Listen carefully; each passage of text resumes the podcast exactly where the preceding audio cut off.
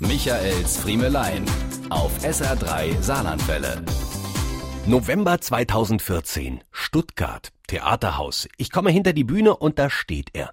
Gerd Dudenhöfer. Zum allerersten Mal überhaupt begegnen wir uns persönlich und müssen beide ein wenig darüber schmunzeln, dass dieses erste Zusammentreffen zweier Saarländer, die sich gegenseitig nur aus dem Fernsehen kennen, auf fremdem Boden in Baden-Württemberg stattfinden muss.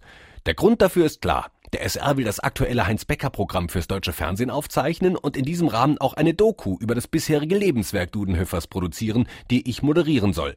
Da Gerd Dudenhöfer aber seit einigen Jahren nicht mehr im Saarland auftritt, der Prophet also quasi nicht mehr zum Berg kommt, bleibt dem Hallberg nur für diese Aufzeichnung zum Propheten zu fahren.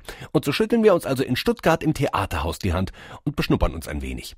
Ich glaube sagen zu dürfen, dass wir uns beiden nicht ganz unsympathisch waren. Ich war mit einigen Vorbehalten hingefahren, war darauf gewappnet, einem, wie man ab und an hörte, nicht ganz einfachen Künstler zu begegnen. Schließlich war er es, der mit dem Saarland knatschig sei. Dudenhöfer gelang es, mich binnen Minuten vom Gegenteil zu überzeugen. Ich erlebte einen überaus professionellen, freundlichen, einen sehr gesprächigen Gerd Dudenhöfer. Von Reserviertheit keine Spur. Wir hatten schnell eine Gesprächsebene gefunden, die von gegenseitigem Respekt geprägt war, und ich lernte einen Mann kennen, der ganz und gar keine bösen Gedanken im Saarland gegenüber hegte. Ganz im Gegenteil, das war ein sehr heimatverbundener Künstler, der immer noch gerne im Saarland lebt, aber irgendwann für sich entschieden hatte, den Heinz lieber nicht mehr der Hemm zu spielen. Aus irgendwelchen Gründen, von denen ich bisher auch immer nur Gerüchte gehört hatte, die mir aber inzwischen ziemlich egal sind. Man muss es auch mal gut sein lassen. Jedenfalls dachte ich mir schon damals nach diesem Interview, das kann es doch eigentlich noch nicht gewesen sein. Das Ende dieser Beziehung eines Landes zu seinem größten Kabarettisten. Umso größer war meine Freude, als letzte Woche ziemlich unvermittelt nach einem SA3-Bericht über das 40-jährige Bühnenjubiläums Dudenhöfers urplötzlich eine wahre Welle an Glückwünschen und Grußbotschaften über uns hinwegschwappte. Hunderte unserer Hörer wünschten sich, den Bäckerheinz endlich wieder im Saarland erleben zu können und nicht dafür bis nach Berlin, Hamburg oder über die Grenze in die Palz fahren zu müssen.